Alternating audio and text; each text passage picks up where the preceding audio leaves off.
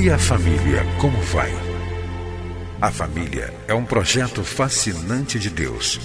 Nela encontramos apoio para que haja crescimento em todos os aspectos da vida. No entanto, para que esse projeto seja bem sucedido, é preciso seguir os padrões do idealizador da família.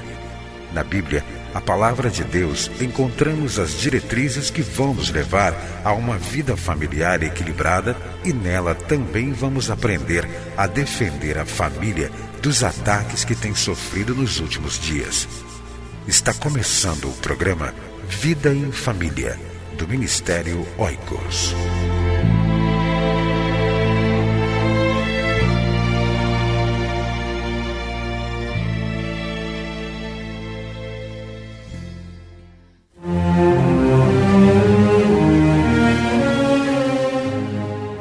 Estude na sua igreja a revista de estudos bíblicos, Casais e Casamentos na Bíblia, Erros e Acertos. Adquira via internet em www.cliquefamilia.org.br ou via e-mail oicos@cliquefamilia.org.br ou ainda pelo telefone 21 2264 9207. Você vai ouvir agora mais uma mensagem para fortalecer a sua família. Estamos mais uma vez com o programa Vida em Família, um programa do Ministério Oicos, Ministério Cristão de Apoio à Família. Para nos conhecer melhor, acesse o nosso site www.cliquefamilia.org.br. Avançando em nosso estudo sobre as obras da carne e o fruto do espírito na vida pessoal, conjugal e familiar, Quero estudar sobre a palavra embriaguez e também sobre a palavra orgia ou glutonaria. Sempre lembrando que o texto bíblico para nossas meditações se encontra em Gálatas capítulo 5, do versículo 19 até o versículo 23. O apóstolo Paulo diz que a embriaguez e orgias não devem ser cultivadas em nosso coração, em nosso viver diário. Embriaguez e orgias são duas atitudes que denotam viver distante de Deus e da ação do Espírito Santo na vida do indivíduo, com repercussão danosa no casamento e na família. Em algumas traduções da Bíblia, a palavra embriaguez também é traduzida como bebedeiras ou bebedices, e a palavra orgias também podemos ler em algumas traduções glutonaria ou sensualidade. Por que estudar juntas essas palavras?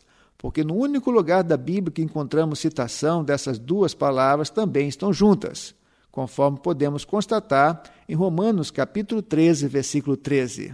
Andemos honestamente como de dia, não em glutonarias e bebedeiras, não em pudicícias e dissoluções, mas não em contendas e inveja. A palavra grega para embriaguez é mete, a palavra grega para orgias é komos, que pode ser traduzida como sendo glutonaria e também orgia ou sensualidade. Antes mesmo que estudarmos profundamente sobre o alcoolismo, a Bíblia já alertava sobre os perigos da bebida destilada, do álcool. Na Bíblia encontramos inúmeros textos que alertam sobre os perigos da bebida forte que causa assim a embriaguez. Vejamos alguns textos. Diz a palavra de Deus em Provérbios capítulo 20, versículo 1. O vinho é escarnecedor e a bebida forte alvoroçadora. E todo aquele que nele errar ou neles errar não é sábio. E não vos embriagueis com vinho, no qual há devassidão, mas enchei-vos do Espírito, diz a palavra de Deus em Efésios capítulo 5, versículo 18. E diz também em Provérbios capítulo 23, versículo 20 não esteja entre os beberrões de vinho. Vamos estudar um pouco sobre o alcoolismo. O Brasil detém o primeiro lugar do mundo no consumo de destilados de cachaça e é o quinto maior produtor de cerveja. Produz 35 milhões de garrafas por dia.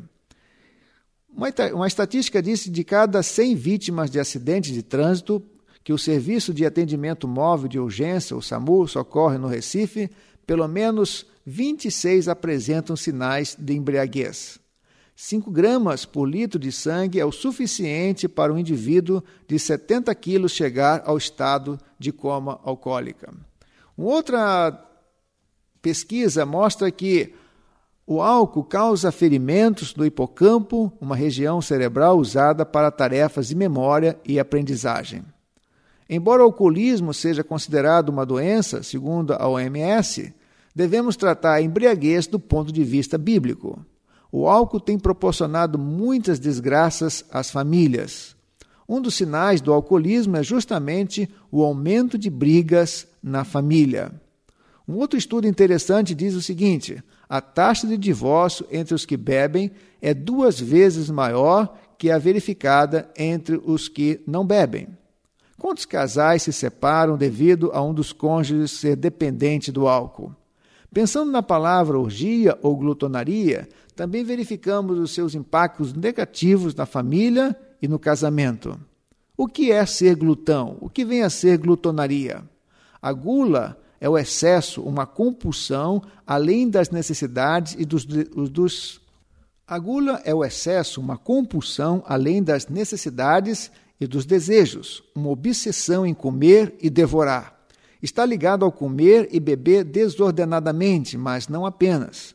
O guloso passa a ser ou vai sendo escravo dos seus próprios apetites e desejos, sem jamais conseguir saciá-los. É incapaz de dividir aquilo que tem, pois a sua preocupação é estritamente consigo mesmo. Mesmo correndo o risco de perder tudo por apodrecimento, ele prefere reter a partilhar. A gula tem consequências físicas inevitáveis, engorda e estreita as artérias. Mas o que a Bíblia tem a dizer sobre a glutonaria? Diz a palavra de Deus em Provérbios, capítulo 23, versículo 21.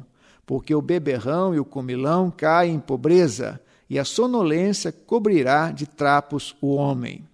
Diz também a palavra de Deus em Provérbios, capítulo 23, versículo 2: E põe uma faca à tua garganta, se fores homem de grande apetite.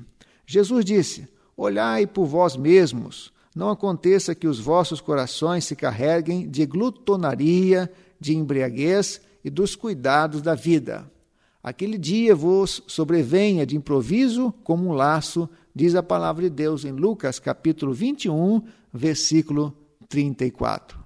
Então a pergunta que se coloca é a seguinte: como podemos evitar a embriaguez e a glutonaria na família?